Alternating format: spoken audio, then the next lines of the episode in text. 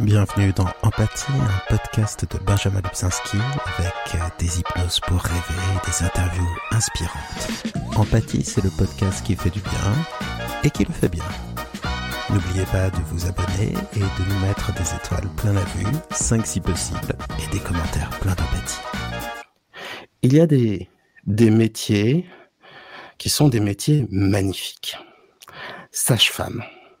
Littéralement, euh, si on prend l'étymologie, c'est la personne qui connaît les femmes, qui s'y connaît en femmes, qui connaît euh, les accouchements. On parle aussi de mailloticien ou de mailloticienne. À un moment, on a failli utiliser ce, ce mot de vocabulaire. On a de grands, grands exemples de sages-femmes. Et l'un des plus anciens et des plus connus, c'est finalement la maman euh, d'un certain Socrate, qui était sage-femme. Et de l'exemple de sa mère, il a euh, tiré une manière d'accoucher les esprits qui s'appelle la maïotique, qui se fonde essentiellement sur l'écoute. Et grâce à l'écoute, ça permet de euh, faire se dissoudre les mensonges, de faire apparaître la vérité. Euh, la sage-femme, l'accouchement, c'est une image excessivement puissante. Si on pense à la césarienne, on a la figure de Jules César, donc autant dire qu'on a une histoire extrêmement riche. Mais ce qui est tout à fait étonnant, c'est que on ne sait pas exactement ce que sont les sages-femmes. Pour certains ou certaines, c'est des sortes de super infirmières. Et pour d'autres, c'est des sortes de quasi-médecins.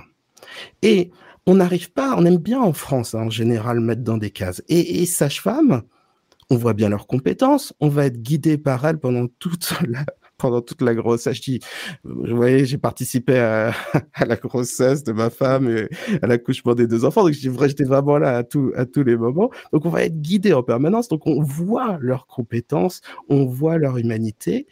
Et euh, pour moi, je ne sais pas exactement comment je les définirais, mais ce que je peux vous dire, c'est qu'elles ont en général et la compétence et le cœur. Et ça, c'est vraiment ce qu'il y a de plus important quand on est dans un parcours pour faire la plus belle rencontre de sa vie. Euh, Charline Gaillot, que j'ai le plaisir euh, eh bien d'accueillir aujourd'hui à une chaîne sur Insta, n'hésitez pas à la découvrir, Charline euh, Sage-Femme. Et elle va bientôt faire paraître un livre que vous pouvez déjà précommander sur Amazon ou si vous, on est après le 10 janvier 2024 et que vous écoutez euh, en replay tout ça, et eh ben vous pouvez le commander déjà. Et ce livre, qui est une vraie somme, c'est-à-dire que il aborde tous les sujets, il est extrêmement bien fait. Il s'appelle Le Grand Guide de ma grossesse sereine. Alors, si vous avez euh, tout le monde connaît, il y a un titre qui est très très connu. Voilà, j'attends mon enfant. Euh, et qui faisait, je ne sais pas s'il fait de l'ombre aux autres titres, mais je suis sûr que on a en face de nous un nouvel ouvrage de référence. Euh, attendre un enfant, ça demande des connaissances. Euh, s'en occuper au départ, ça en demande aussi. Et là, dans ce livre, il y a absolument toutes les réponses, mais des réponses claires, humaines, synthétiques et complètes. Bonjour Charline et merci de, de participer à, à, cette émission. Euh, parce Avec grand que... plaisir et merci pour cette intro. eh ben, je t'en prie, elle est, elle, est, elle est tout à fait sincère et non écrite. Donc je n'ai pas pu, oh. euh, je n'ai pas pu la préparer à l'avance et, et, et, ciseler des compliments. Ce n'était que tout simplement ce que je pensais. Et euh, cette émission s'appelle Empathie je crois que s'il y a bien une profession qui a l'apanage de l'empathie, c'est bien la tienne. Mais la première question que j'aimerais te poser, elle est très simple, parce que je pense pas qu'on puisse faire le choix de devenir une sage-femme par hasard. Euh, Qu'est-ce qui t'a décidé à devenir sage-femme et à quel moment as-tu senti que tu avais la vocation? Parce que euh, vu comme tu en parles, euh, la sincérité, l'enthousiasme, euh, je ne doute pas que, que tu aies la vocation. Donc, raconte-moi, comment est-ce qu'on devient sage-femme? Alors, je suis devenue sage-femme, enfin, cette vocation est apparue sur le tard.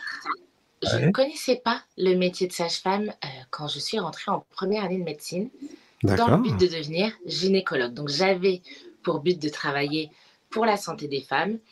Euh, c'est venu d'une histoire personnelle car je suis une femme et en fait en entrant dans la puberté et en découvrant à la fois la complexité, la magie et la difficulté, tout ça dans, la vie des femmes, dans le cycle des femmes, et en découvrant à quel point toutes ces choses qui peuvent rythmer notre vie peuvent également euh, être extrêmement tabous.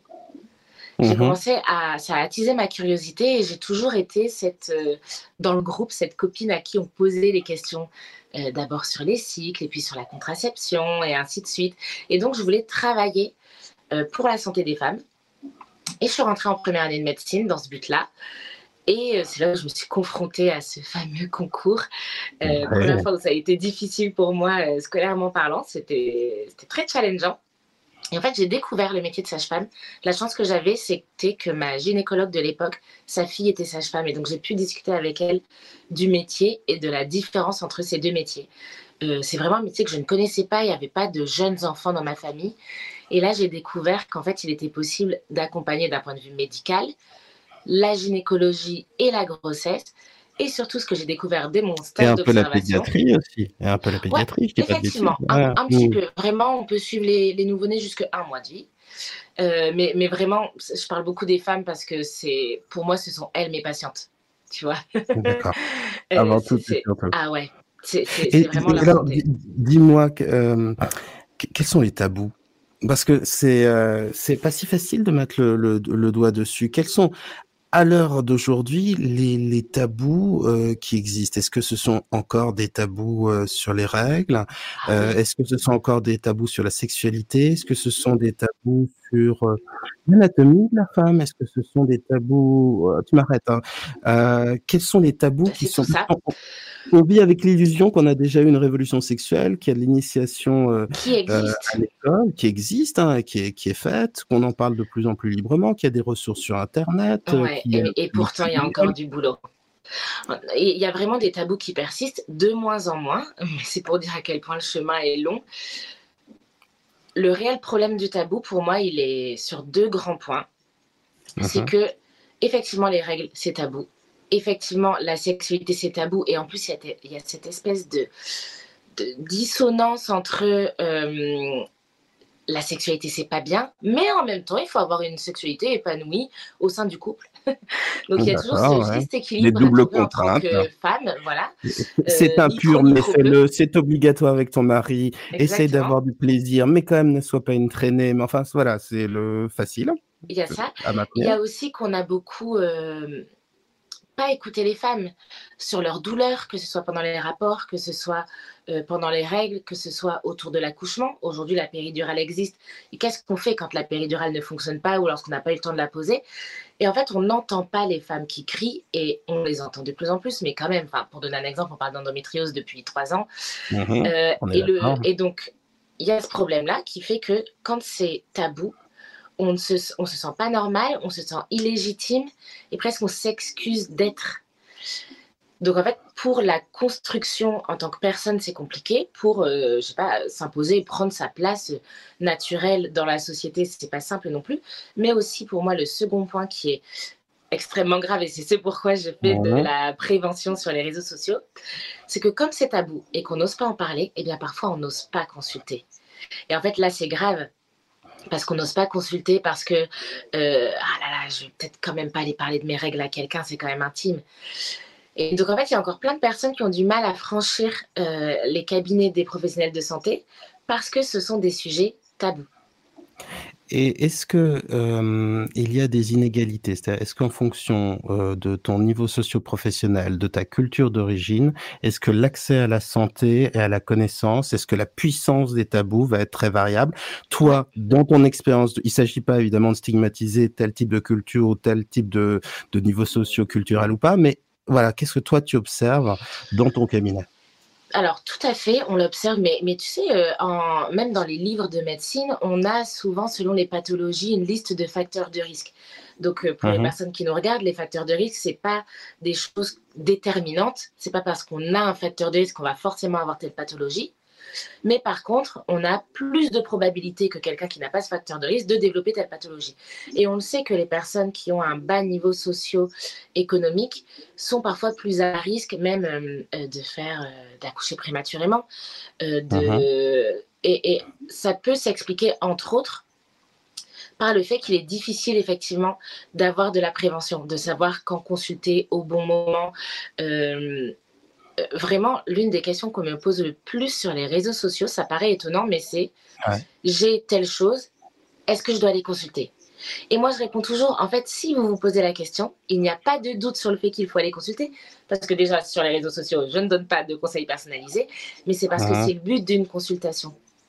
Et en fait, cet accès aux soins, euh, oui, forcément, il, est parfois moindre dans les, euh, euh, dans les familles avec un, un, niveau économique plus bas. Et parfois, les tabous, effectivement, dans l'éducation, forcément, euh, euh, quand on a une éducation, euh, peu importe le type de religion, mais souvent la religion peut avoir un côté très stigmatisant concernant la sexualité, l'intimité. Ça peut être des petites phrases toutes bêtes telles que Ah non, touche pas entre tes jambes. Et certaines femmes ont presque honte de se, de se laver entre les jambes. Mmh.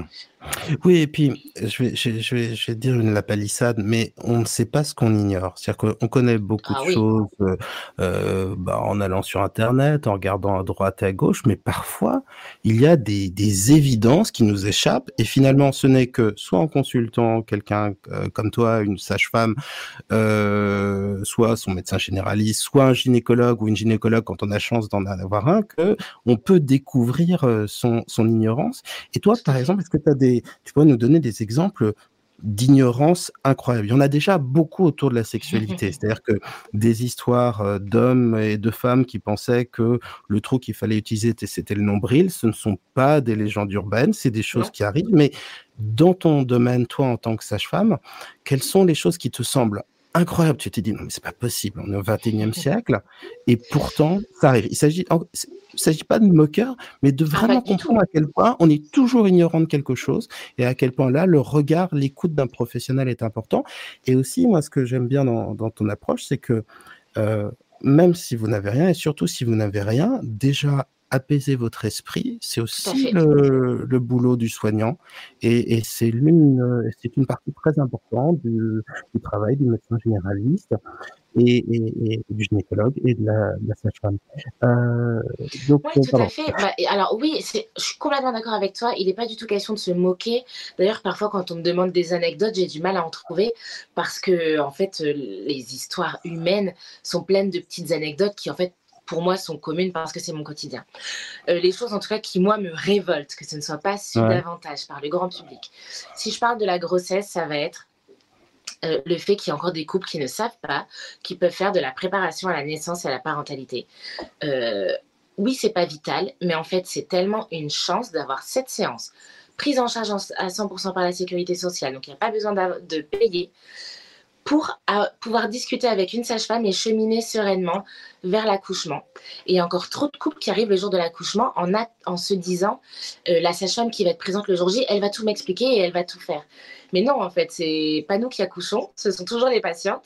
Et en fait, au plus on a des informations en amont, au mieux souvent on se porte au moment de l'accouchement, mais également dans le vécu du postpartum. Donc ça, pour moi, c'est vraiment minimisé. Ces personnes-là, par exemple, c'est euh, à quel moment est-ce que le système n'a pas marché? Parce que moi, je aussi prends mon cas, euh, euh, la gynécologue nous a dit, bah, vous avez le droit à ça. la sage-femme qu'on a vue nous a dit ça également. Bon, ma femme a fait des recherches permanentes sur le net extrêmement poussées, donc elle était aussi au courant. Mais euh, qu'est-ce qui dysfonctionne? Parce que vraiment, j'ai eu l'impression, pourtant, on était, on était quasiment couvé hein, dans un parcours euh, de, grossesse. Donc, à quel moment est-ce que ça, ça peut ne pas marcher euh? C'est, je pense qu'il y a certains professionnels de santé qui peut-être minimisent la prépa à la naissance. Mmh ou juste n'en parlent pas en se disant mais non mais ça vous verrez ça plus tard quand vous serez dans le septième mois et que vous irez à la maternité ou alors bah on sait c'est l'écueil quand on est professionnel de santé, c'est que parfois on pense qu'on donne une information claire, complète et, précise, et en fait elle n'atteint pas le, patient. Euh, peut-être qu'on n'a pas suffisamment insisté, qu'on n'a pas redemandé. Moi, je vous ai parlé de la prépa la fois dernière. Est-ce que vous y avez réfléchi? Ce serait vraiment pertinent. Euh, peut-être que parfois on en parle, mais on n'en fait pas suffisamment la promotion. Est-ce qu'il y a d'autres choses qui, qui, manquent, qui te semblent révoltantes? Moi, j'ai entendu parler récemment d'une euh, d'une patiente qui finalement, sur tout son parcours de grossesse, avait eu une seule euh, une seule échographie. Ne savait même pas euh, qu'il y avait plusieurs échographies à, faire. Est-ce qu'il y a des quelles sont les bah, choses qui doivent être, à ton avis, améliorées encore, au moins comme information de base? Bah, c'est finalement quand tu parles de l'échographie, pour moi, ça rejoint ce que je viens de dire sur la prépa à la naissance, c'est que en fait aujourd'hui, quand le test est positif, les couples ne savent pas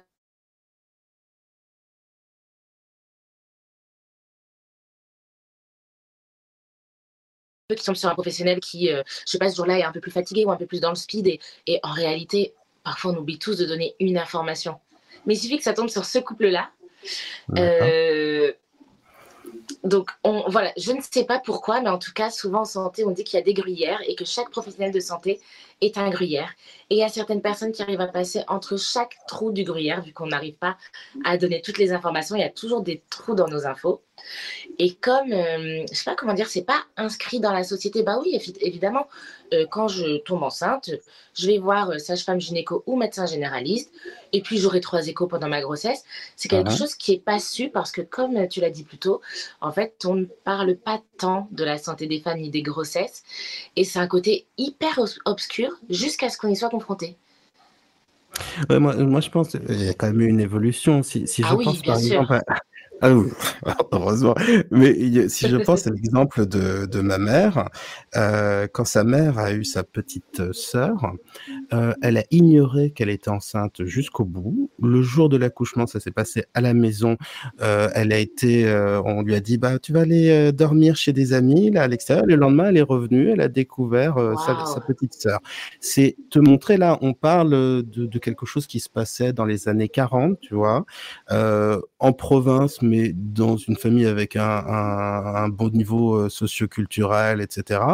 Euh, mais c'est dire à, quel point il pouvait y avoir un tabou sur la naissance, sur la maternité, et euh, à quel point euh, aussi les enfants étaient peu, enfin, les enfants qui étaient vraiment à la campagne, qui étaient à la ferme, ils connaissaient plus de choses sur la vie, mais sinon, il y avait une méconnaissance qui était euh, assez invraisemblable.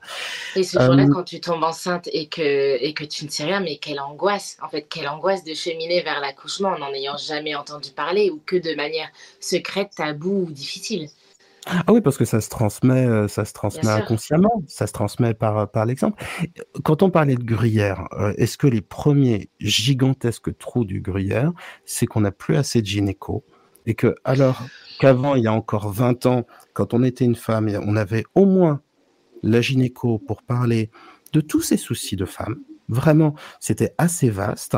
Donc la sexualité, euh, les problèmes, euh, les problèmes de cycle, les problèmes médicaux, enfin vraiment toutes ces choses-là dont on n'osait pas forcément parler euh, aux médecins généralistes et qui étaient devancés par la gynéco.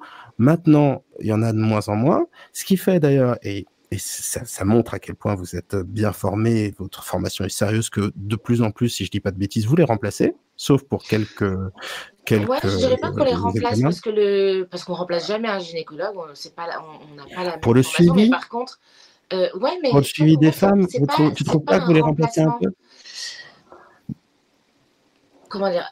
Alors, alors c'est même si c'est pas un remplacement, est-ce qu'il n'y a pas un manque de gynéco en amont ah ouais, non, mais ça, qui, qui explique que c'est pas ça le premier problème? Tout à fait. Ça fait depuis 2009 que les sages-femmes peuvent faire du suivi gynécologique. Donc c'est quand même, mmh. c'est récent dans l'histoire de la santé, mais ça ne date pas d'hier. Le truc, c'est qu'on le sait peu. Et donc, là où il y a une pénurie de gynécologues, mais vraiment, il y en a quelques milliers à peine en France, c'est un scandale. D'un côté, il manque de gynéco, et de l'autre, on ne sait pas que les sages-femmes font du suivi gynécologique. donc, effectivement, il y a plein de monde qui n'est pas suivi pendant 3 ans, 5 ans, juste parce qu'elles ne trouvent personne. Et oui, effectivement, ça, c'est plus qu'un gruyère. Si tu veux augmenter le droit des femmes, la première chose qu'il faut faire, c'est commencer à augmenter le nombre de gynécos, non? Ça passe par là. Hein. c'est sûr, parce que effectivement, comme les sages-femmes de toute façon ne peuvent pas remplacer les gynécologues, on a une partie de notre champ de compétences qui est similaire, le suivi de la mhm. physiologie, mais dans tous les cas, on ne suit pas les pathologies. Donc, on ne pourra jamais remplacer à 100% les gynécologues. Euh, donc, en fait, on a besoin des gynécos, on a besoin de travailler ensemble. Et oui, il faut, enfin, en fait, c'est nécessaire. Il faut augmenter le nombre de gynécologues. D'accord. Euh, tu nous as pas dit, parce que je t'ai interrompu en te posant 15 000 autres questions, qu'on est passé tout de suite à plein de sujets passionnants, c'est ma faute. Euh, bah, ok, tu as parlé à la, fille d'une gynéco qui était sage-femme, tu t'es rendu compte que c'était un très beau métier. Tu avais déjà une sorte de prédisposition naturelle à l'empathie, parce que si on te posait des questions sur la féminité, c'est pas uniquement parce que tu avais les bons conseils, c'est que je suis sûr que tu avais déjà ce, ce petit quelque chose qui fait qu'on te parlait assez librement et facilement. Et à quel moment tu t'es rendu compte que c'était vraiment ta vocation? Ah, c'est une bonne question. Euh, alors, lors de mon T'as intérêt à t'entraîner, hein, parce qu'on va te la reposer à peu près 10 ou 30 fois. Ça marche, bah, merci. Alors, à te la poser, mais ça va, ça va pas s'arrêter. Donc, initialement, je voulais devenir gynécologue. Je suis devenue sage-femme. J'ai fait mon premier stage d'observation vraiment euh, quelques mmh. semaines après avoir choisi euh, la filière sage-femme et donc avant d'entrer vraiment dans le cursus sage-femme. J'ai assisté à trois accouchements, deux accouchements voix basse, un accouchement par césarienne. Lors de l'accouchement par césarienne, j'ai donc suivi la sage-femme. Et à un moment donné, une fois que l'enfant est né et que la sage-femme va le montrer au, père qui cette fois-ci n'était pas pendant la césarienne, là, du coup, il y a une séparation entre la sage-femme et le gynécologue qui, lui, reste pour terminer euh, de recoudre la patiente. Et là, je me suis dit, je suis censée suivre la sage-femme, mais quand même, j'ai toujours voulu être gynéco et j'ai envie de tester si j'ai un regret. Mhm. Je suis restée euh, jusqu'à la fin de la césarienne avec le gynécologue et je me suis dit, je me fais chier, j'ai pas du tout envie d'être là. J'ai envie de rejoindre la sage-femme. Et c'est là où je me suis rendu compte qu'en fait, on avait la meilleure partie de l'histoire en tant que sage-femme. Vraiment, en fait. C'est la partie humaine, on a, on a l'humain, on a du médical, mais du médical qui va souvent bien. En tout cas, on dépiste quand ça va pas bien. Bien évidemment, on suit des trucs pathologiques, mais quand ça, quand, quand ça tourne au vinaigre, on appelle le ou la gynécologue et en fait, ils prennent le relais. Et c'est génial parce qu'on a des compétences très hautes, mais vraiment, on a la chance d'avoir un métier de santé où on est confronté à des choses extrêmement positives. Évidemment, il y a parfois du difficile, mais en fait, notre quotidien, ce sont des gens qui ne sont pas malades. Et je ne sais pas s'il y a notre profession de santé où c'est le cas. Non, bah, je, ne vois pas en tout cas. Euh, il y en a qui sont peut-être moins, moins mis sous pression. C'est sûr qu'entre oncologue et dermato, là, je pense qu'il y a des différences de pression. Mais euh, donc finalement, c'est toi qui as toi qui as le droit aux belles histoires. Euh, c'est toi qui, qui, qui est présente. Euh, mais quand même deux questions, parce que tu en fais un... Bah, ça donne envie de devenir sage-femme. Il n'y a, que 2% d'hommes sage-femmes, on est d'accord euh, Entre 3 et 4. Ouais, 3, souvent dit 3%. Est-ce que... si on, alors, si on tatillonne, est-ce qu'il y a un manque de considération encore de ton métier? Tout à fait. Et est-ce que vous êtes encore un peu plus pressurisé que les autres professions en hôpital qui de toute façon sont déjà toutes à la limite du burn-out Alors, euh, oui, il y a un manque de considération, c'est indéniable. Franchement, c'est de mieux en mieux ces dernières années. Je trouve que les réseaux sociaux y ont beaucoup contribué. Mhm. Euh, parce que les réseaux sociaux sont un endroit où les femmes prennent beaucoup la parole. Et tout à coup, des femmes ont parlé de leur maternité, et à chaque fois, elles remerciaient leur sage-femme. Et tout à coup, en fait, on a existé dans l'espace public. On ne parlait pas des sages-femmes avant. On n'existait pas, euh, euh, si on devait parler euh, gynécologie ou grossesse sur un plateau télé, on invitait forcément un médecin. Les sages-femmes mhm. n'existaient pas. Et, ça, et c'est de moins en moins le cas. On existe de plus en plus, mais on est toujours moins bien considéré et dans la société et dans le monde médical Sage-femme, c'est souvent vu comme un sous-métier, un plan B. Ah, c'est les personnes qui n'ont pas réussi médecine. Il y a encore moins d'un mois, il y a, le syndicat. Pardon? Il y a encore cet état d'esprit? Ah, ben justement, il y a moins d'un mois. Alors, pas tous les médecins, bien évidemment. Euh, on travaille en très bonne collaboration avec beaucoup, mais c'est pour dire qu'il y a quand même un truc qui existe. Il y a quand même le syndicat des médecins euh, généralistes qui, a un mois, a justement euh, tapé du poing en disant qu'il manquait de gynéco en disant on donne de plus en plus de compétences aux sages-femmes, ces médecins ratés. Oh. C'est extrêmement dur. Enfin, clairement, il y a beaucoup de médecins qui se sont complètement désolidarisés de ce communiqué. Euh, mais voilà, c'est pour dire qu'il y a encore des personnes qui écrivent ça dans des communiqués de presse. C'est en fait, mmh. c'est alors en termes de confraternité, n'en parlons même pas. Mais mais, voilà. Ils doivent avoir la mémoire courte parce que moi, je me souviens très bien des, à la fois des, des visages des sages-femmes qui ont accompagné ma femme pendant la grossesse, mais aussi des sages-femmes à l'accouchement. Et, et, je ne les oublierai jamais, comme je n'oublierai jamais la mmh. naissance de mes enfants. Ça, je peux te l'assurer. Donc, faut avoir une mémoire sacrément courte et, et les idées sacrément peu larges pour pas voir la, le, travail que vous faites. je, Impressionnant. Et, impressionnant. Et, en même temps, euh, tu vois, quand moi je vais consulter un médecin généraliste que je ne connais pas, que je lui dis que je suis sage-femme, en fait, j'en profite pour lui expliquer ce que je fais. Et en fait, je lui apprends qu'on fait du suivi gynécologique. Donc, toutes ces personnes qui euh, n'ont pas de suivi gynécologique, en fait, c'est aussi parce que vraiment, quand je dis que notre métier n'est pas connu en général, c'est un réel problème parce que même les médecins, même certains médecins, euh, ne sont pas en capacité de, recommander à des femmes d'aller voir une sage-femme. Ça change. Et moi, je suis quelqu'un d'optimiste. On revient à cette idée de gruyère, c'est-à-dire que euh, à ce moment-là, tu as un défaut de soins parce que euh, bah, le pauvre médecin, il se dit, bah, il n'y a pas de gynéco, je lui ai dit, je lui ai donné une liste, il n'y a personne, donc je peux rien faire. Et il oublie que pour le suivi, bah, vous êtes là et que vous faites un travail de, qualité. Et que ça quand même, ça, ça depuis 2009, donc tu me disais tout à l'heure. Est-ce que euh, je, voudrais parler un petit peu de ton livre là maintenant, si ah. tu veux bien. Est-ce que euh, donc il y avait ce livre de référence euh, de, de, de Laurence Pernou qui est connu comme le loup blanc. oui, on est à la 50e édition. Oui, oui. elle, est, elle est née, je crois, de mémoire en 1914, morte en 2009. Donc, si vous demandez si des dernières versions été écrites par elle, la réponse est non.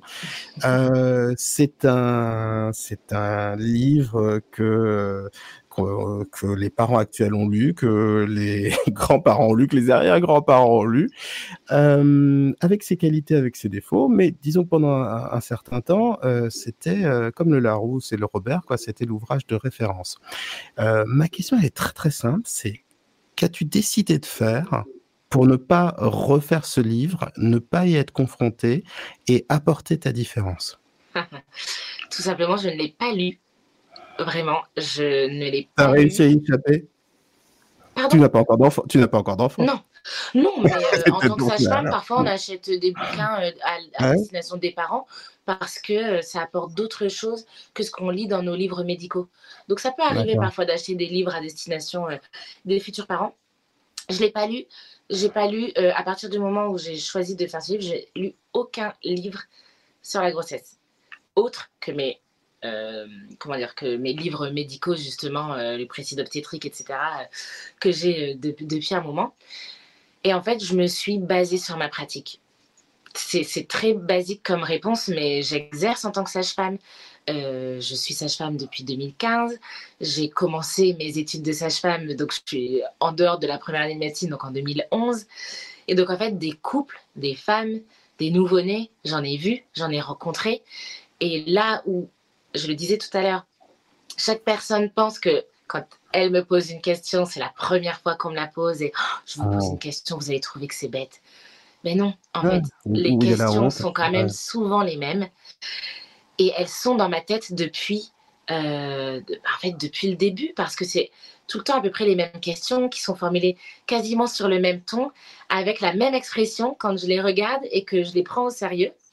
Et puis, euh, j'ai créé mon compte Instagram maintenant il y a 4 ans. J'ai ma chaîne uh-huh. YouTube aussi depuis 2 ans. Et bah, je mettrai le grâce à ça, c'est gentil. J'ai pu également collecter un nombre de questions en fait, qui dépassent euh, le nombre de personnes que j'ai pu rencontrer dans ma vie. En fait, tout à coup, les réseaux sociaux, ça m'a donné accès à encore plus large que ma pratique. Et, vraiment, moi, j'ai trouvé là sur les, notamment les premières années des réseaux sociaux, je me suis trouvée meilleure sage-femme parce que tiens, je publie une information et tout à coup, j'ai 20, 50 commentaires, des questions, des remarques, euh, des témoignages, de la nuance apportée. Et je me dis, ah, c'est génial, autant peut-être que trois commentaires sur cinq, j'y aurais pensé, mais les deux autres, eh ben, j'y aurais pas pensé parce que j'ai pas rencontré cette patiente-là. Et donc, les réseaux sociaux ont nourri encore plus ma réflexion. Et vraiment, pour écrire mon livre, je suis partie des... Vraiment, c'est ça, de toute façon, le livre, c'est les plus... Enfin, quasiment 200 questions, un peu plus de 200 questions qu'on me pose le plus depuis que je suis sage-femme et même étudiante sage-femme. Nourri de ma pratique, de mes conversations avec les professionnels et sur les réseaux sociaux. Et, en même temps, très bien structuré, hein, parce qu'on n'a pas une impression de questions-réponses où tu sais, on va simplement piocher et lire deux ou trois pages. Ça se lit du début jusqu'à la fin. Il y a une chronologie d'une grossesse annoncée, d'une naissance euh, annoncée. Et euh, il y a ta pratique, mais aussi une précision des connaissances, une synthèse des connaissances et une clarté du propos qui est euh, qui est tout à fait remarquable. Bah, Donc euh, voilà, si on a besoin d'un bouquin, je peux, moi j'en ai lu quelques-uns aussi. Je peux vous assurer que celui-là il vaut le coup et il échappe d'ailleurs à un truc qui est qui est étonnant et je ne sais pas pourquoi. Une chose euh, qui, semble souvent étonnant aux, parents, c'est que quand on a plusieurs enfants, euh, les manières de faire avec euh, pour la grossesse ou pour les jeunes enfants évoluent. Les, les euh, un coup, alors ça, si on était vraiment plus vieux, on mettait les enfants sur le ventre. Là, on fait pas du tout parce qu'il y a des, il y a des risques. On, on les met sur le dos. Euh, la, man, est-ce qu'on, la manière de diversifier leur nourriture, ça va changer? Enfin, il y a plein de pratiques qui changent et c'est assez perturbant parce qu'on se dit mais où est la vérité scientifique? Euh, et je trouve que comme tu vas vraiment à l'essentiel, on n'a pas l'impression d'une donnée qui a ce risque de péremption et de mmh. variabilité, tu vois, qui, qui va avoir une sorte d'effet de mode. Je sais pas d'ailleurs si tu peux m'expliquer pourquoi on a cette impression. Je pense pas être le seul. C'est parce que on dit que entre le moment où il y a une donnée scientifique qui sort et le moment où euh, les soignants la partagent tous, il peut s'écouler mmh. dix ans. À ça, tu rajoutes que eh bah, ben, les gens donc, depuis, 2000, donc, depuis 2009, vous faites le suivi gynécologique. Euh, on, est, on est en 2023. On pourrait commencer à espérer que la formation. Euh, oui, mais du coup, tu vois, on n'en parle que depuis 4 ans finalement. ça fait 10 ans après. Oui, mais parce que, bah, aussi peut-être parce que c'est la santé des femmes et qu'elle, malgré tout, elle est toujours un peu moins connue et un peu moins traitée. J'avais, tu sais, il y a peu de temps, j'ai accueilli une, une chercheuse en, en neurosciences. Euh, une psychologue, une neuropsychologue qui s'appelle Adeline Lacroix et qui parlait de l'autisme euh, au féminin. Et euh, tu vois, c'est comme pour l'endométriose. c'est féminin, donc on s'y intéressait moins, donc on le diagnostiquait moins, donc ça n'existait pas. C'est tous les, tu sais, les, les problèmes de gonzesse, quoi. les trucs dont on ne veut pas entendre parler, qui sont un peu sales, qui sont. beaucoup.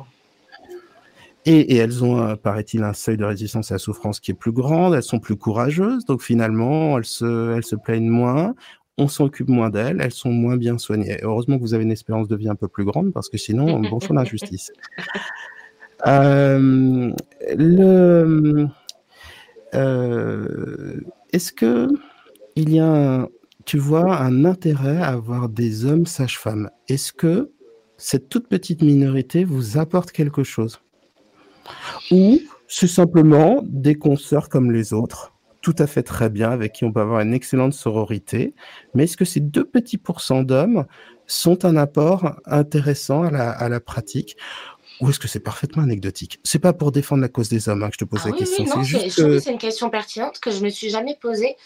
J'avoue que euh, pour moi, euh, on est plus un homme ou une femme en fonction de l'éducation qu'on a reçue. Donc, de par l'éducation peut-être plutôt masculine qu'ils ont pu recevoir, ils ont un autre regard sur certaines choses et c'est intéressant. Mais je vois beaucoup quand même les, êtres humains comme des êtres humains à part entière. Mais au même titre que peut-être une collègue femme va avoir une autre éducation que moi, elle va m'apporter un autre regard. Et donc, la spécificité homme pour moi, n'est pas spécialement plus importante que la spécificité euh, femme qui a euh, grandi dans une toute autre éducation que la mienne, euh, dans une toute autre peut-être culture que la mienne. Enfin, finalement, pour moi, la diversité au sens large, c'est de toute façon toujours une richesse. c'est sûr que, comme là, on parle du corps des femmes, de leur intimité, et bien forcément, ils n'ont pas expérimenté ça dans leur corps. Et donc là où pour certaines femmes, parfois on va banaliser certaines choses, les hommes vont parfois avoir plus ce recul-là. Normalement, ce recul, c'est quelque chose qui s'apprend euh, de toute façon en tant que sage-femme, même quand on est une femme. Mais, mais voilà, peut-être que les hommes peuvent nous apporter ce, ce recul, mais vraiment, je, voilà, j'espère avoir réussi à passer ma nuance. Euh, pour moi, la diversité en général, c'est toujours une richesse. Euh, le, si je compare entre les, deux dates de naissance de mes enfants, il y a eu deux phénomènes euh, que je trouve tout à fait notables et qui doivent être euh, et qui doivent être liés. Euh, il y a eu un, un grand mouvement, alors, je ne sais pas si on peut dire de libération de la parole ou en tout cas d'expression autour de ce qu'on a appelé les violences gynécologiques. Euh, propos qui, à mon avis, est fortement à nuancer et on mériterait, ça mériterait déjà qu'on fasse évoluer le nom qui a été donné à, à, à l'expression de ce ressenti chez les patients, chez les patientes, pardon. Euh, et puis, quand euh, quand il y a eu la, naissance de, de, mon fils, donc il y a, il y a trois ans, j'ai été étonné parce que le consentement était partout, pour tout acte médical, intime et il y avait une demande de consentement. La première fois, ça m'a semblé bizarre.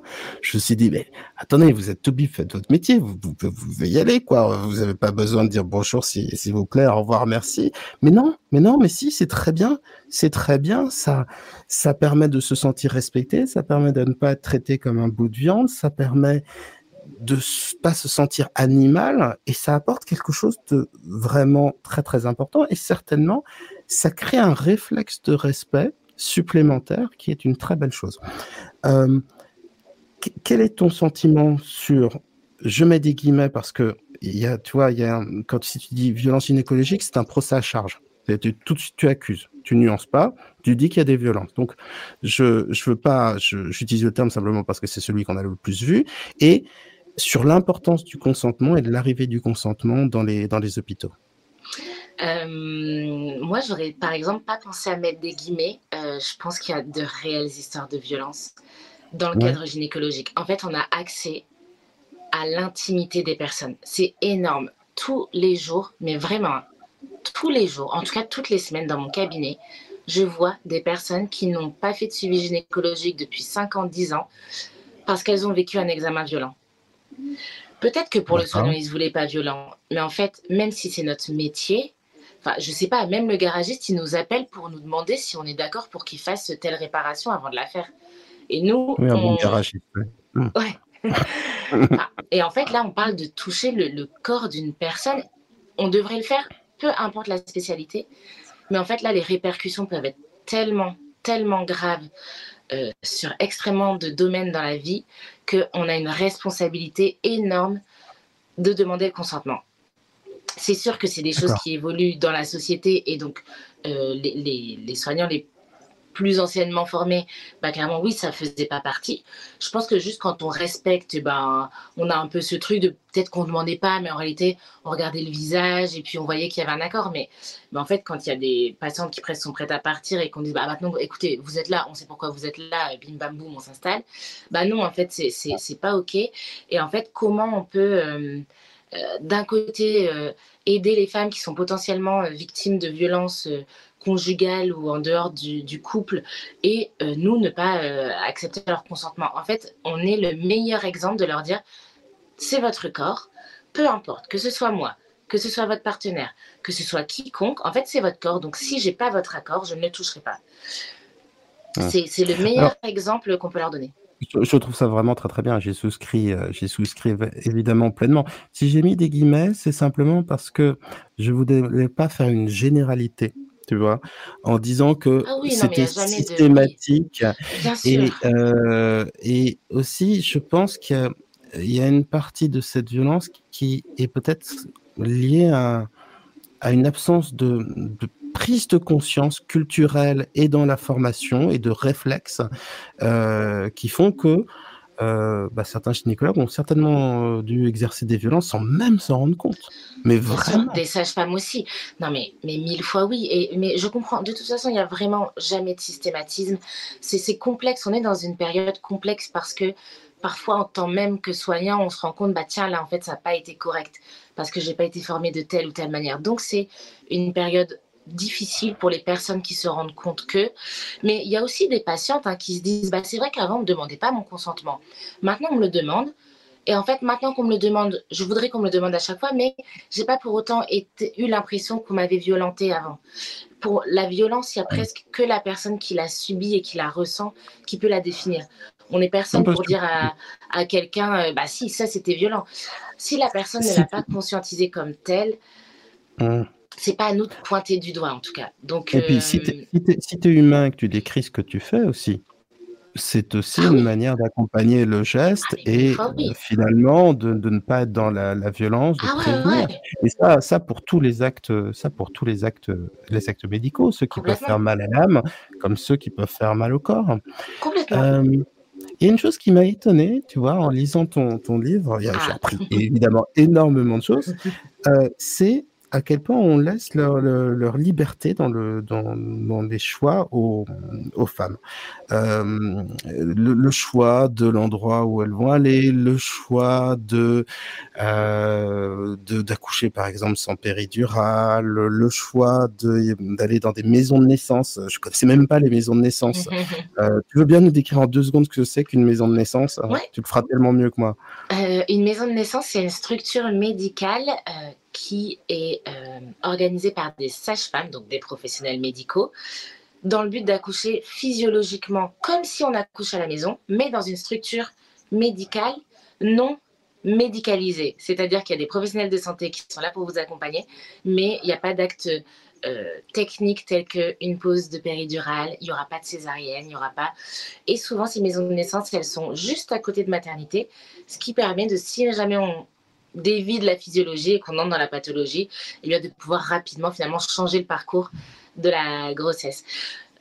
Je trouve que ce choix, il est quand même tout à fait relatif parce que ça, c'est en théorie. Il y, en a que en pratique. je crois, ça. Euh, Exactement. Ouais. J'ai bien lu ton livre, t'as vu Donc voilà, le, choix aujourd'hui, pour moi, en France, il est vraiment pas suffisant. Euh, avoir un choix réel est un luxe. Euh, bien évidemment, avoir le choix, déjà, ça dépend si médicalement parlant, on a vraiment le choix, hein, parce que la santé avant tout. Donc, il y a certaines personnes à qui on va dire, écoutez, rien n'est obligatoire, mais vu que vous avez tel problème de santé, clairement, euh, en termes de sécurité, il faudrait accoucher dans tel niveau de maternité. Et souvent, les patientes l'entendent. Euh, la question que je, me pose, excuse-moi de t'interrompre, ah elle, est, certainement, elle est certainement très caricaturale et je, je, la pose parce que, comme une affirmation ou une croyance, mais, vraiment pour avoir une réponse. C'est euh, tu accoucheras dans la douleur, c'est connu, et surtout l'accouchement, il y a toujours un risque. Et si on a diminué la mortalité euh, chez les femmes et chez les enfants à la naissance, c'est grâce au progrès de l'hygiène, grâce au progrès de la médecine. Et donc, moi, j'ai un côté pragmatique. Je me dis, bah mon Dieu, euh, mettons euh, la grossesse à l'endroit où il y a le plus de professionnels, où il y a le plus de sécurité, faisons tout pour souffrir le moins possible parce que ça peut, je veux dire, sur le papier, se dire je vais être en contact avec les sensations quand j'accouche, ça peut être extraordinaire, mais quand les contractions arrivent vraiment et qu'on est au bout, je pense qu'il y a peut-être des gens qui changent d'avis, des femmes qui changent d'avis.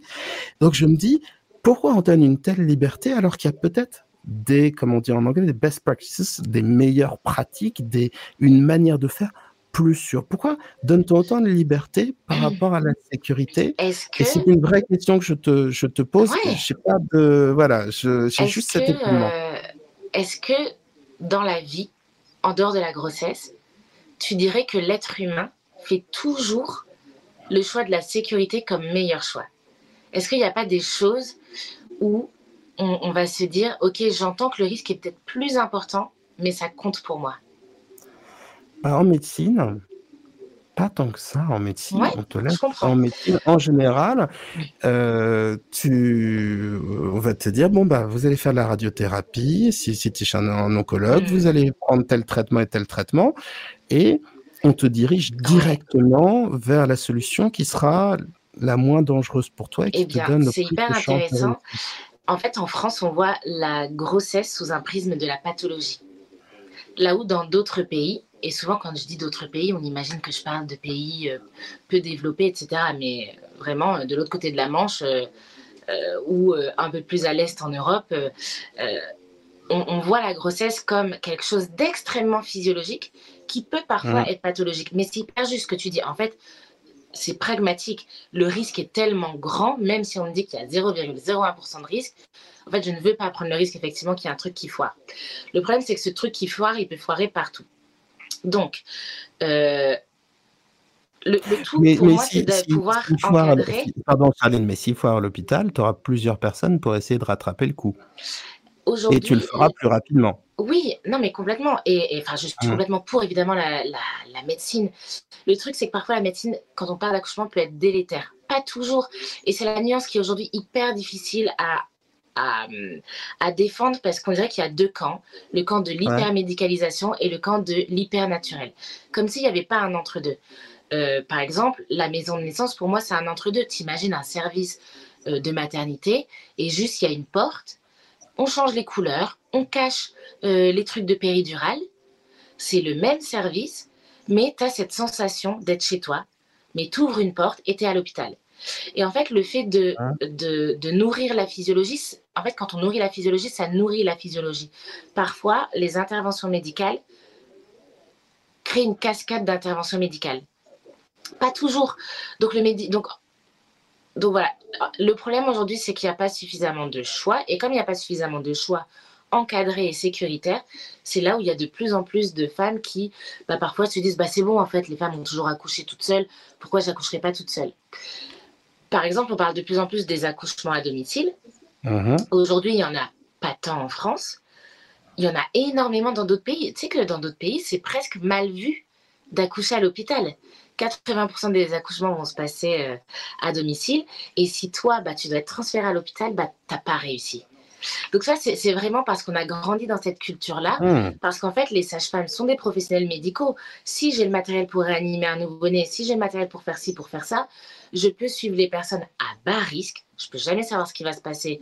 En fait, une patiente qui n'a pas de facteur de risque, elle a quand même de grandes chances pour que ça se passe très très bien. Et, et, et fort heureusement, la majorité des trucs qui foirent ont des signes précurseurs avant. Vraiment, ça arrive et c'est terrible que ça foire d'un coup, mais quand même souvent, et y compris à l'hôpital, comme en, enfin peu importe où, il y a des petits signes et on se dit, hum, c'est pas parfait. Et en fait, si on n'est pas à l'hôpital et que c'est pas 100% parfait, on va pas attendre de voir, on transfère de nouveau. Donc, euh, le truc, c'est que de toute façon, si une femme ne veut pas accoucher à l'hôpital, peu importe la raison, si mhm. on ne lui donne pas un cadre, elle accouchera chez elle et sans cadre. Donc en fait, on est obligé de jongler avec ces envies qui sont, euh, selon moi, légitimes pour offrir un cadre sécuritaire dans lequel tout le monde pourrait se retrouver. Euh, je, trouve que c'est le, meilleur, je trouve que c'est le meilleur argument que tu puisses donner en disant que finalement, en accompagnant, en accompagnant euh, l'envie euh, des femmes enceintes, on leur apporte la santé, les soins, et que sinon elles refuseraient.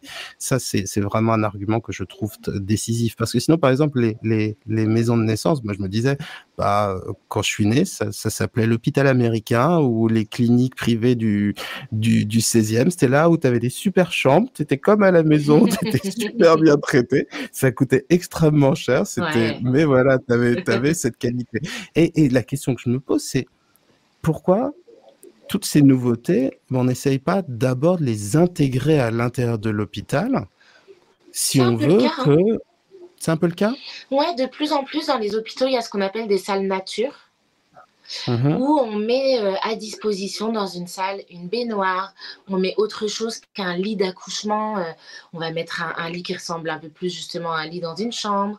Euh, on va mettre des lianes pour se suspendre, plus de ballons. Et donc, effectivement, de plus en plus, si, il y a certaines femmes qui sont parfois déçues de ne pas avoir accès à la salle nature, de ne pas avoir de maison de naissance à côté de chez elles. Et s'il y a bien un truc que toute femme enceinte peut retenir, c'est qu'on peut accoucher physiologiquement partout. On ne peut pas avoir de péridurale partout, on ne peut pas avoir de césarienne partout, on ne peut pas avoir d'assistance médicale effectivement avec 10 personnes autour de soi partout. Par contre, on peut accoucher physiologiquement partout. Euh, moi, je me souviens quand j'étais toute jeune diplômée, vraiment, je crois que ça faisait trois gardes que je travaillais. J'accompagnais une femme qui accouchait sans péridurale. Et elle était sur la table d'accouchement, donc en hauteur, vous imaginez, à plus d'un mètre du sol, euh, à quatre pattes et puis d'un coup, elle se dit, ah, je suis pas bien comme ça. Elle se met debout sur la table. Donc une table à plus d'un mètre du sol. Alors ah. sur ces contractions, je me dis, mon Dieu, ça fait trois jours que je suis ah. diplômée. Si ma patiente se blesse, qu'est-ce qui va se passer? Elle, savait que, elle savait que le saut à l'élastique est déconseillé aux nourrissons là, euh, inquiétant. Et, elle s'est retournée, elle s'est accroupie, elle a poussé, c'était incroyable. Et elle était sur une table d'accouchement classique. Et ça, on l'oublie qu'en fait, quand il est question d'accoucher physiologiquement, je peux le faire dans ma baignoire, je peux le faire dans la baignoire de l'hôpital, je peux le faire sur une table. Enfin, voilà, la condition sine qua non pour accoucher, c'est d'être enceinte et d'avoir des contractions. Alors, euh, j'aimerais, euh, si tu veux bien, qu'on parle un petit peu de, la préparation euh, à la naissance. Tu, listes toute une série de d'approches qu'on peut qu'on peut faire. évidemment, moi, j'adore l'hypnose. J'ai une chaîne là-dessus, donc j'ai noté que ça faisait partie de la liste. Ça m'a fait, plaisir. Il y, a la, sophrologie qui est une discipline hyper proche, hein, donc ça peut être vraiment génial. Il y a l'autonomie euh, que j'ai toujours trouvé. Euh, alors, j'aimerais que tu nous en parles un petit peu parce que euh, j'aurais aimé le faire pour nos enfants, mais il n'y a jamais eu de place, donc on n'a pas pu le faire. Mais j'aimerais que tu nous parles de de la manière qu'on a de pouvoir se préparer à une naissance, de pouvoir se préparer à être parent, et de ce que toutes ces approches, il y a le yoga aussi par exemple, peuvent apporter à la grossesse et à la construction de parents. Euh, là, dans les non, préparations... question large, hein, pardon. Hein. c'est pas une question, c'est une, une, question assez large hein, que je te pose. Ah oui, non, c'est très clair. Euh, pour moi, c'est une énorme chance de pouvoir faire de la préparation à la naissance. Le terme complet, c'est prépa à la naissance et à la parentalité.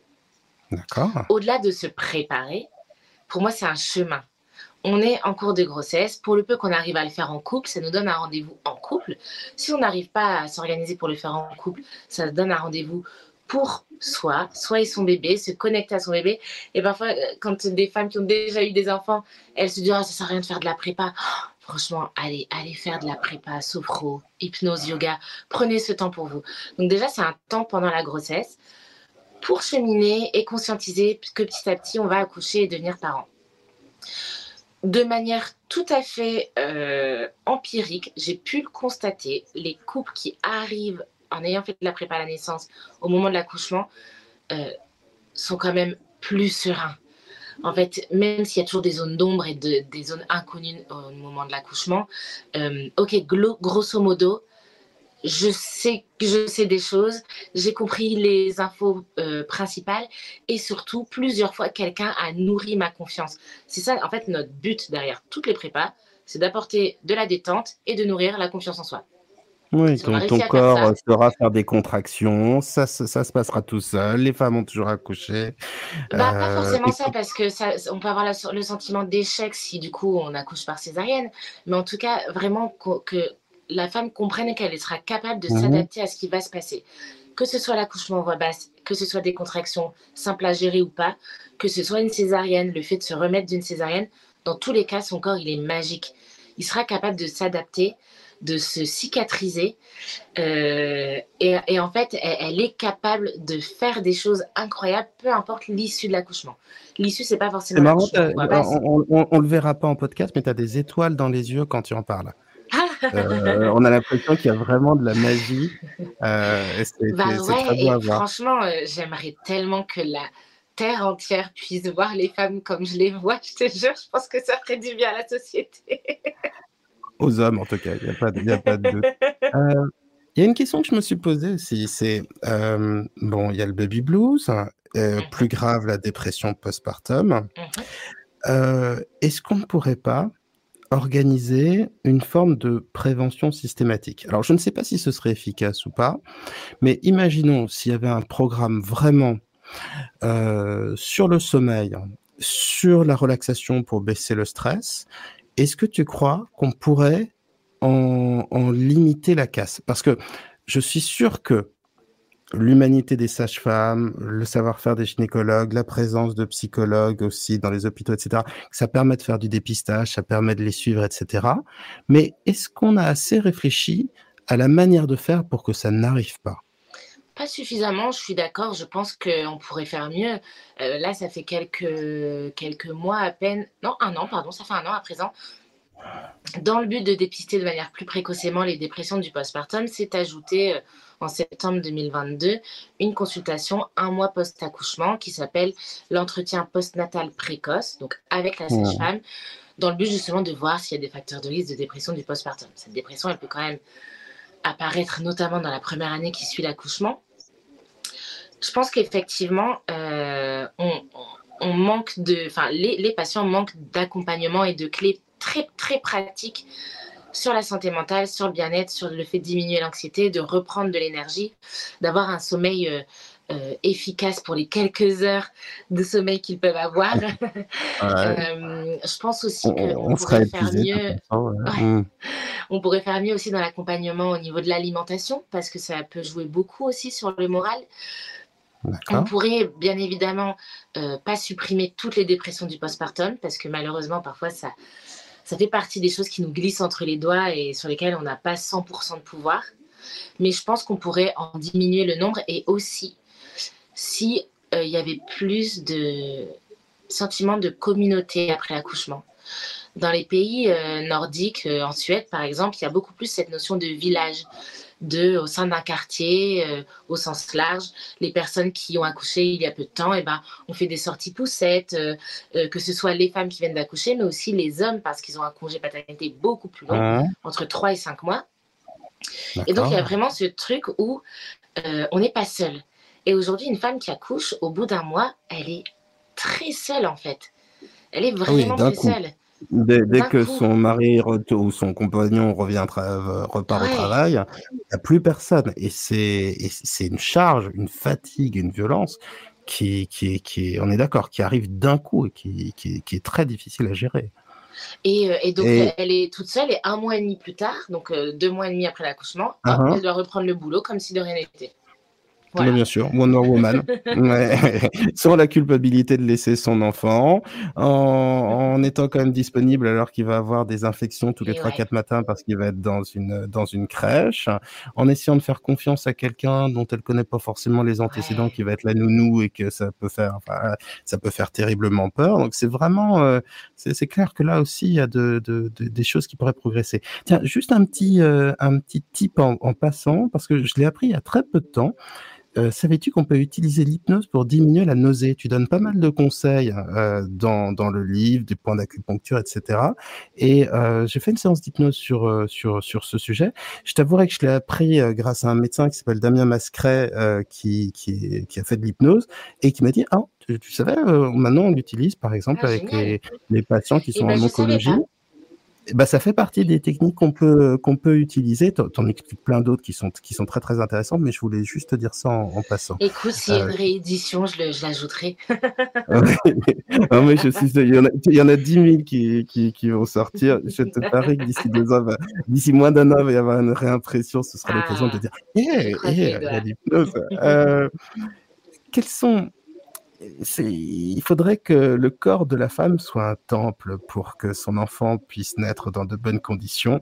Il y a beaucoup de choses délicieuses euh, qu'on doit s'interdire pendant la grossesse et beaucoup de choses extrêmement toxiques qu'on doit, qu'on doit s'interdire quels sont les comportements à risque les plus fréquents qui existent encore? C'est-à-dire, est-ce qu'il y a encore beaucoup de grossesses éthyliques euh, Est-ce que tu as encore beaucoup de mal à convaincre des mamans d'essayer d'arrêter la, cigarette? Euh, Est-ce que il y a, par exemple, une sorte de méconnaissance des dangers de l'automédication? Quels sont les, quels sont vraiment encore les, les, les, sujets qu'il faut rabâcher pour donner encore plus de sécurité aux mamans et aux enfants à naître? Euh, effectivement, ce sont les sujets que tu as cités. Euh, avec l'alimentation, en plus, c'est compliqué euh, pour les femmes de se dire ah, allez, ce petit saumon, vraiment, pardon. le tabac, c'est complexe.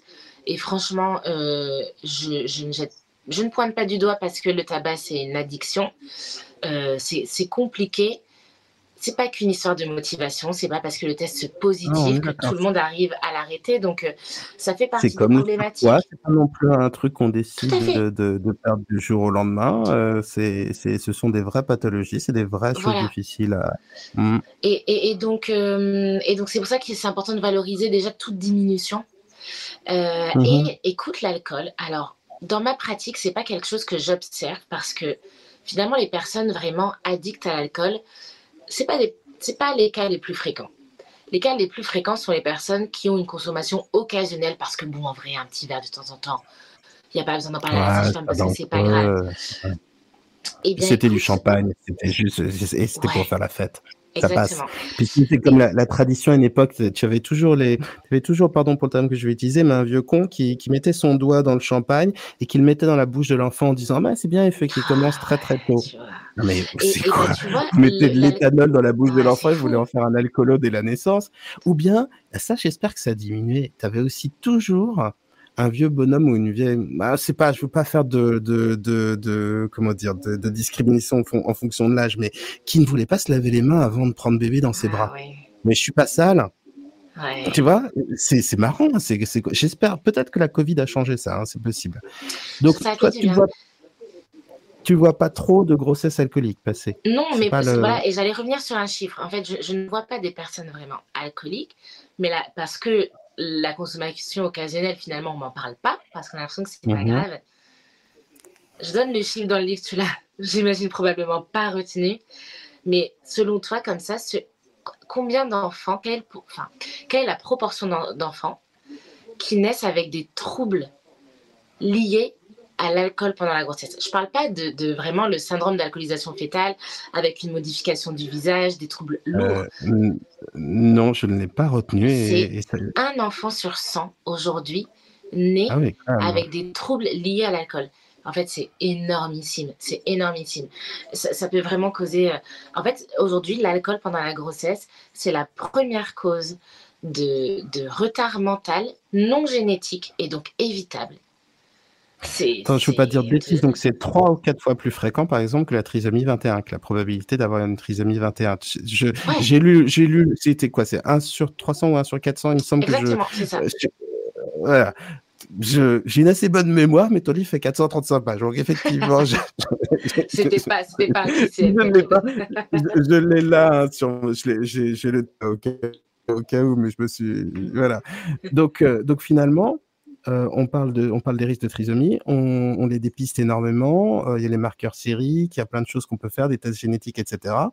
Euh, mais ces problèmes de retard dû à l'alcool, c'est un sujet quatre fois plus important. Mmh. C'est dingue. C'est dingue. C'est dingue. Parce que quand on en parle autour de soi, on a l'impression que non, personne ne boit pendant la grossesse. Et mmh. en réalité, bah voilà. Et, puis on est d'accord que c'est pas uniquement parce que j'ai pris un sirop pour la toux dans lequel il y avait 2 euh, grammes d'éthanol, euh, et que c'est plutôt le, petit verre de vin euh, qui, qui, ne se voit pas. Voilà, c'est juste une fois. ou de temps en temps, je peux quand même manger des sushis et je peux quand même manger un carpaccio. Ou, oui, mais, mais ça, ça, ça, pour le coup, c'est un, c'est, faudrait le crier sur les toits. Hein. Je suis assez impressionné par ce que tu es en train de me décrire. Euh, J'aimerais que tu m'expliques un truc que je n'ai pas encore compris, mais ça, c'est certainement parce que je suis un homme. C'est quoi une doula? Et d'où vient ce, euh, cette inclusion et cette présence des, des, des doulas? Parce que bah, il me semblait que pour euh, le suivi, il y avait la gynéco, les sages-femmes et les infirmières, et que c'était déjà pas mal. Euh, Qu'est-ce que euh, encore euh, pardon si je suis insensible, pardon s'il y a des doulas qui nous écoutent, pardon si je méconnais le métier de la doula, mais je n'ai pas encore compris ce qu'était une doula. Ouais, c'est en même temps on en parle depuis très peu hein, en France. C'est une profession qu'on a vu euh, émerger plutôt dans les pays anglo-saxons, où mmh justement il y a plus d'accouchements à domicile et on n'est pas de trop pour accompagner de manière idéologique un accouchement. Une doula, c'est pas une profession médicale. Elle va pas accompagner l'accouchement vraiment dans le sens surveillance médicale, gestes techniques, euh, surveillance de la mère et de l'enfant et de leur santé.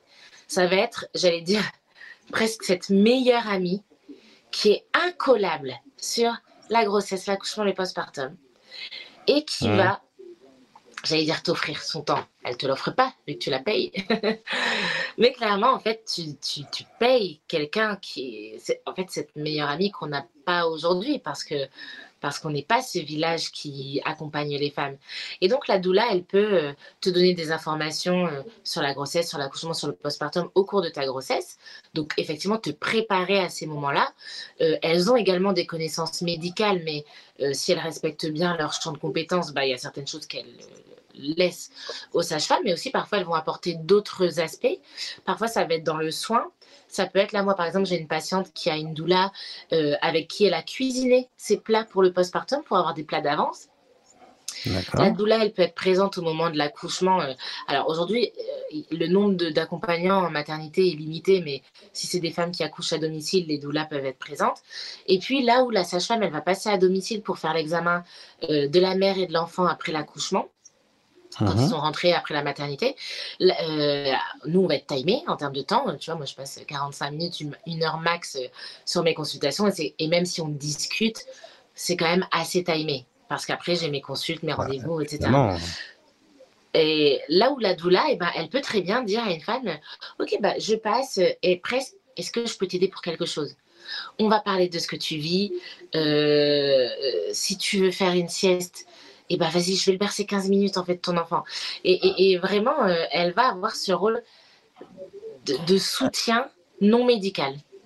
Est-ce que, euh, pour, en comprendre les causes, est-ce que c'est des personnes issues de sociétés plus traditionnelles où il existe euh, cette euh, hum, sororité, ce soutien entre femmes traditionnelles et qui ne le retrouvant pas en France par exemple vont le trouver avec une doula Est-ce que ça va être des personnes parce que c'est, il faut avoir les moyens de se le payer, ça c'est pas remboursé par la sécurité sociale. Est-ce que c'est finalement un luxe de, de personnes ayant les, les moyens? Est-ce que c'est un signe simplement de l'isolement dramatique que tout le monde connaît et c'est vrai que finalement, si on n'a pas de grands-parents pour s'occuper des enfants, on est très démunis. Ça, faut, il faut y penser. Hein. Euh, par exemple, de, de, mon côté, moi, on a plus de, il n'y a pas de grands-parents, donc euh, euh, on n'a pas de personnes sur qui compter. Or, euh, bah, bien souvent, euh, pour pouvoir travailler, s'occuper des enfants, les grands-parents sont mis à contribution, c'est les seuls. Qu'est-ce qui fait qu'il y a cette émergence du phénomène doula, à ton avis? Et est-ce que est-ce que c'est un luxe? Est-ce que c'est un besoin traditionnel? Euh, Est-ce que c'est un énorme manque humain? Je pense pas que ce soit tant un besoin traditionnel parce que les personnes issues d'une culture où on accompagne les femmes, ça arrive, mais sont rarement seules finalement ici. D'accord. Euh, pour le peu qu'elles aient de la famille autour d'elles, et ben ça tombe bien, la famille a la même culture et elles sont choyées. Donc ça, c'est génialissime, vraiment. Euh, je pense à plein de patientes, par exemple maghrébines. Je trouve qu'on aurait plein de conseils à prendre des familles maghrébines qui accompagnent leurs jeunes accouchés euh, merveilleusement. D'accord. C'est effectivement le témoin euh, d'une solitude terrible associé, effectivement, je trouve, à un luxe. Aujourd'hui, se payer l'accompagnement de quelqu'un alors que c'est pas remboursé, euh, c'est un luxe. Oui, parce que ça me fait penser un peu au wedding planner, hein, tu vois, qui a aux États-Unis. Euh, tu... Mais en même temps, je, comprends, je comprends tous les services euh, humains et, estimables que ça peut apporter. Et de toute façon, tout ce qui peut soulager l'épuisement euh, des, des, des, des, jeunes parents est bon, est bon à prendre. Hein. Ça, c'est évident. Euh, dans ton livre, j'ai remarqué deux, deux, choses intéressantes. Euh, je vais essayer de retrouver les deux termes que tu utilisais. Tu parles euh, des fausses couches, mais tu utilises un autre terme. Euh, tu parles d'un arrêt naturel de grossesse, d'un arrêt naturel de grossesse. Et pour ce qui est mais le le, le, le, traumatisme de beaucoup de parents, qui est la mort subite du nourrisson, tu parles de mort inattendue du nourrisson. Est-ce que ça traduit un... Est-ce que ça aide de changer le nom? Alors, la, mort inattendue du nourrisson. Ah, pardon, je pensais que tu avais fini. Non, pardon, vas-y. Je... La mort inattendue du nourrisson, c'est juste le nouveau terme. C'est pas moi qui l'ai changé. C'est juste que médicalement parlant, on dit plus ça aujourd'hui. Pour l'arrêt euh, naturel de la grossesse, il y a même eu euh, euh, une pétition de par plusieurs associations et plusieurs personnes qui militent pour rendre moins tabou justement les fausses couches qui, se plaignent effectivement parfois du choix des mots, qui peut être parfois très violent. Euh, je pense qu'aujourd'hui, c'est difficile de plus dire fausse couche parce qu'en fait, c'est le terme qu'on connaît et qu'on comprend. Mais j'avoue que quand moi, j'ai une patiente qui vient en me disant bah, voilà, j'ai fait une fausse couche récemment, là, il y a un moment donné dans la réponse que je vais lui donner, je vais lui, je vais pas lui dire c'est pas une fausse couche. Je lui dis pas du tout ça, c'est une fausse couche. Et à un moment donné, je vais employer le terme cet, année, cet arrêt naturel de la grossesse. Parce que c'est exactement ce qui s'est passé. Et effectivement, parfois, on dit que dans le mot fausse couche, la seule chose qui est faux, mhm. c'est le mot. En fait, fausse couche, ça veut dire quoi? Que c'est une fausse grossesse? Bah non, cette grossesse, elle a existé. Et tout ce qu'on projetait avec, ça a existé. Le moment où le test s'est positivé, on est presque devenu parent, en fait, de cet enfant. On s'est projeté dans un avenir. Et c'est le deuil, oui, peut-être de, de, d'un tout petit embryon, peut-être d'un tout petit fœtus, mais aussi d'une énorme projection. Non, mais je, je, suis, je, pour l'avoir vu en tant que psy, euh, ça peut être un deuil qui est tout à fait aussi violent que le deuil, euh, le deuil d'un enfant ou, le deuil d'un adulte. Et, et, puis ça peut être aussi euh, étonnamment bien vécu. J'ai l'impression qu'il n'y avait pas du tout de règles mais que euh, la première chose importante, c'était de reconnaître le, le droit, euh, le droit à la douleur, le droit à la souffrance, de pas le, de pas le minimiser. Euh, pardon pour la, la comparaison, mais ça peut être aussi quand on, on, perd un animal, par exemple. Ah, ça peut être une douleur qui est extrêmement grave. On a tendance à hiérarchiser les douleurs. tu vois, par exemple, Charline, euh, bon, bah, euh, divorcer, c'est quand même, c'est quand même plus grave qu'avoir une rupture d'un, rupture d'un couple, une rupture amoureuse. Oui, mais enfin, euh, pourquoi enfin, euh, Ah oui, bon, bah, il y a un divorce, mais ils ont, ils pas d'enfants, donc ça va. Il y, a des, il y a des manières tu vois, de hiérarchiser la douleur qui sont tout à fait étonnantes et qui font fi en fait de l'expérience humaine, de la subjectivité, de la violence que ça, ça peut être. Euh, et ça, je pense que c'est bien de c'est bien de le dénoncer. Bon, il faut pas, c'est pas forcément des gens insensibles, hein, c'est pas simplement des gens maladroits ou c'est par habitude ou parce qu'on est le reflet d'une culture qu'on va dire ça. Euh, si par exemple tu perds ton animal, tu vas pas dire que tu es aussi désespéré qu'à la mort de ton grand-père. Ça se fait pas. Mais c'est peut-être vrai. C'est peut-être vrai. Parce que ton animal, c'était ton quotidien et que là, quand tu te lèves chaque jour, et eh ben, il se manque une. fin. en fait, peu importe. Et effectivement, c'est tout à fait juste. Et, et tout ce qu'on ressent est légitime au même titre qu'on peut bien vivre euh, une fausse couche, tu l'as dit.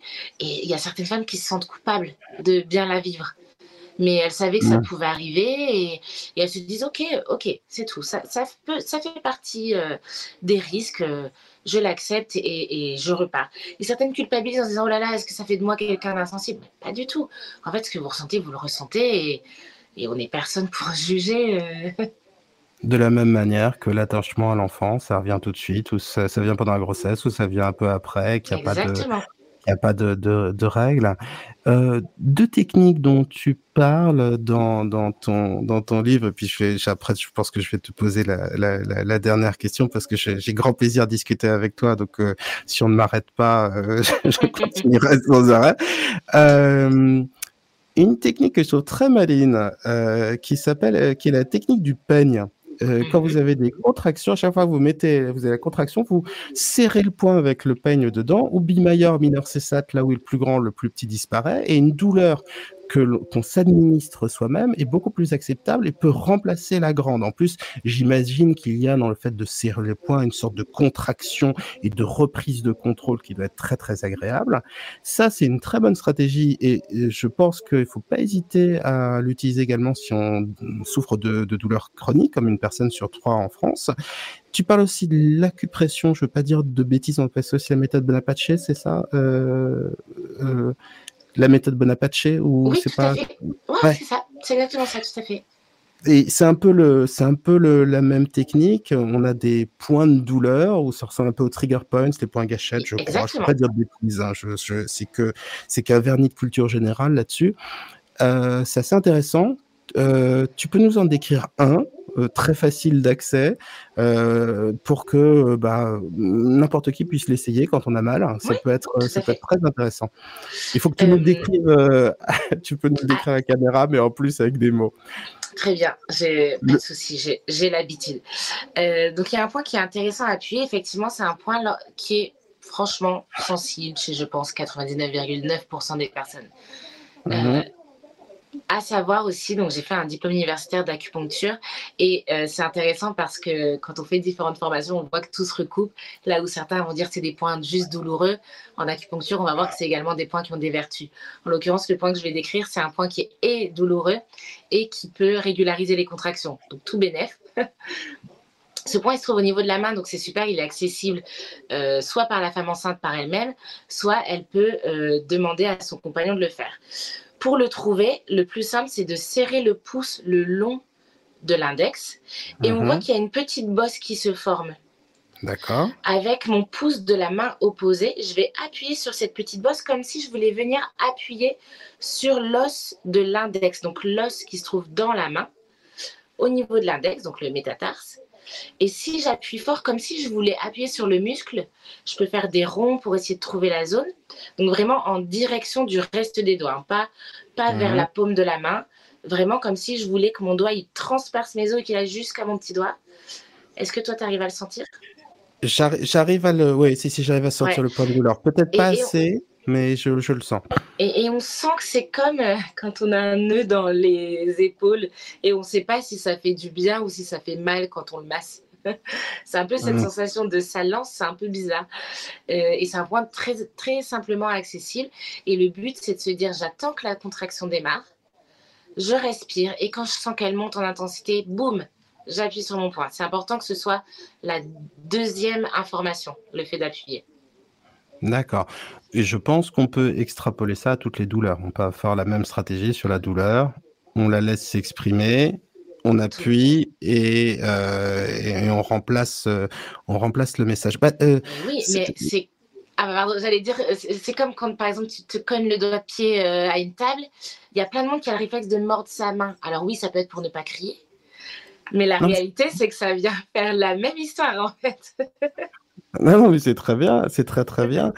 Euh, moi, j'ai l'impression, tu vas me dire si c'est le cas, que dans ta discipline, euh, dans le traitement des femmes, des femmes enceintes, aussi parce qu'elles ont accès à beaucoup moins de médicaments, euh, j'ai l'impression que vous avez une ouverture au paramédical ou aux techniques de médecine complémentaire beaucoup plus assumée et beaucoup plus cool. je, encore une fois, je n'ai pas de, de jugement. C'est du moment qu'on a l'allopathie, c'est du moment qu'on a la sécurité médicale, moi je suis très content pour les gens. S'il y a des choses qui sont pas dangereuses pour la santé, qui font du bien au moral ou au corps, c'est très très bien. Mais j'ai l'impression que vous en parlez beaucoup plus facilement parce que, par exemple, dans ton livre, mais aussi dans la pratique, il y a encore des, des, des on parle de, de prescrire de l'homéopathie pour les femmes enceintes. Est-ce que c'est vraiment efficace? Je sais pas. Les feuilles de chou, peut-être que ça peut être efficace, ça j'en sais rien. Euh, L'acupuncture, dans d'autres disciplines, tu aurais des gens qui diraient mais c'est n'importe quoi. Là, c'est bien accueilli.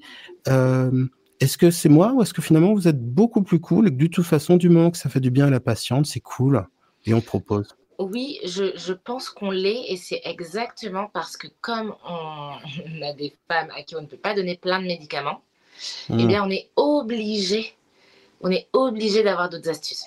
En fait, c'est obligatoire. Euh, et, et, finalement, nous, c'est parce qu'on n'a presque pas le choix, mais c'est ce qui fait que dans notre suivi gynécologique, alors qu'on peut donner plein de médicaments, eh bien, on a cette habitude de regarder dans les médecines complémentaires. Et moi, j'adore utiliser le terme médecine complémentaire. Et je pense qu'on le dit de moins en moins maintenant, les médecines alternatives. Oui, oui, tu as, raison. Euh, ça, enlève l'opposition, ça évite d'être polarisé. Ça fait du bien de ne pas être polarisé. Hein. Ça permet de discuter. Exactement. et de ne pas, de pas rester sur un point de vue et de ne pas se détester avant même de se connaître. Quoi. En fait, quand on est trop polarisé, on perd les patients. On, perd les patients du système de soins. Quand on dit à un patient euh, qui nous raconte, tiens, j'ai fait telle chose, ça m'a fait du bien, et qu'on lui dit, bah, c'est complètement débile, pourquoi vous avez fait ça? Et eh bah, il va faire quoi? Il a fait un truc qui lui a fait du bien. Il va continuer ce truc et il va ne plus aller voir la personne qui lui a dit que c'était complètement débile. Après, on a aussi ce rôle, bien évidemment, de mettre en garde. Attention, euh, il y a aux dérives quand même de, certaines, de certains praticiens. Mais en dehors de ça, si on se rend compte que la personne ne prend pas tout l'argent de notre patient, euh, n'abuse pas et, voilà, ben, si, si ça fait du bien, enfin, la, santé mentale est encore trop sous-estimé. C'est l'un des premiers poisons, je pense. La, si on n'a pas la santé mentale, tout le reste peut défaillir. C'est un poison qui se répand petit à petit. Bah, pour prêcher pour ma, ma paroisse euh, sachez en tout cas que l'hypnose, quand vous êtes enceinte, vous pouvez l'utiliser pour vraiment beaucoup de choses. Donc, on a parlé de la nausée tout à l'heure. Euh, bon, vous le trouvez sur ma chaîne, mais vous pouvez le demander aussi si vous avez quelqu'un qui vous accompagne euh, à l'hôpital. Euh, vous pouvez le trouver aussi. la douleur, c'est très bien pour gérer la douleur. Travailler sur le stress, s'endormir plus facilement, se rendormir, récupérer un peu en journée et avec ce gros avantage de ne pas avoir le moindre risque euh, donc c'est quand même très très très très confortable. Mais attention, je parle de ça parce que ça je le connais bien, mais il y a de très belles choses dans la sophrologie aussi, euh, dans la respiration et dans d'autres approches, dans le yoga par exemple, qui va euh, qui va beaucoup plus s'occuper du corps que ne le fait l'hypnose par exemple. Donc et est-ce que, alors ça c'est vraiment ma dernière question, j'en ai rajouté une parce que ça, elle, s'est imposée à moi parce que euh, tu disais un truc intéressant encore, hein, une autre chose intéressante. Euh, est-ce que euh, il y a un mouvement de défiance de plus en plus grand vis-à-vis de la médecine? Est-ce que finalement les sages-femmes, les gynécos, les maternités, on va dire en général, et les généralistes, est-ce que vous n'êtes pas finalement les lieux où la médecine est encore appréciée et où les choses se passent finalement plutôt bien avec les patients? Alors, il y a toujours de la défiance dans notre domaine aussi, mais quand mhm. même, souvent cette, j'ai envie de dire, méfiance, du coup, elle, est souvent avant la rencontre. Euh, j'ai fait une foire aux questions récemment euh, sur mon compte Instagram.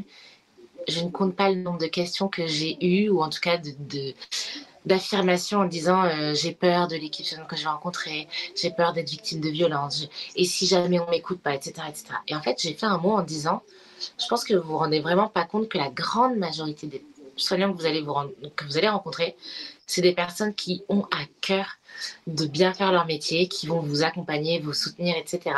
Et effectivement, souvent après coup, les fans le disent en fait, euh, euh, quelle chance d'avoir eu tel et tel soignant.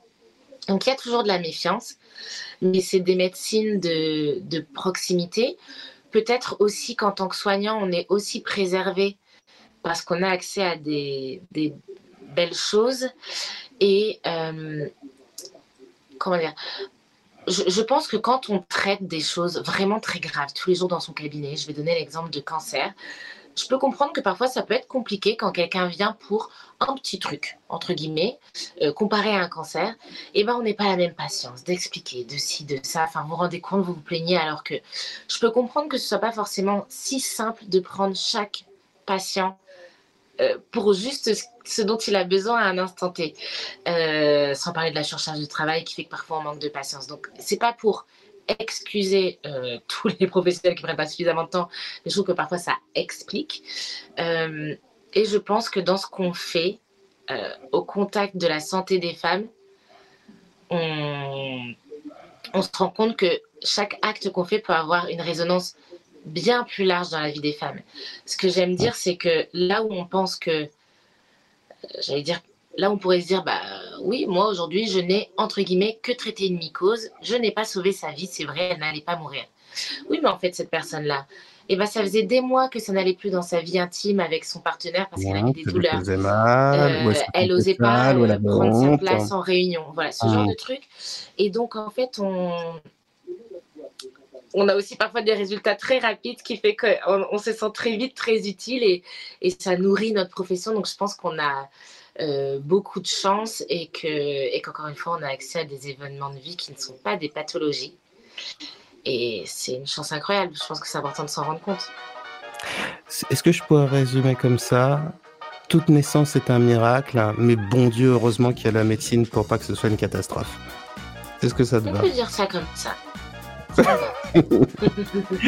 Je te remercie infiniment, euh, Charlie. C'est un vrai bonheur d'échanger avec toi. Euh, c'est un livre qui est passionnant. Euh, J'invite toutes les femmes enceintes à, en faire la lecture.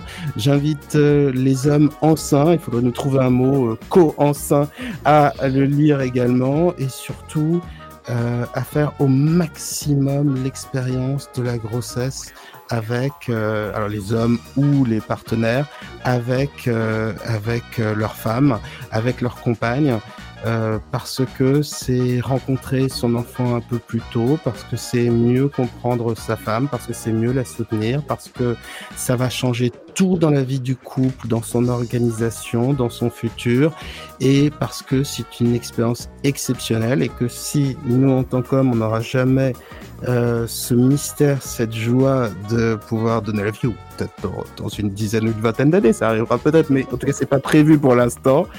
Euh, c'est quelque chose d'exceptionnel de pouvoir le vivre à, côté de, la personne qu'on aime.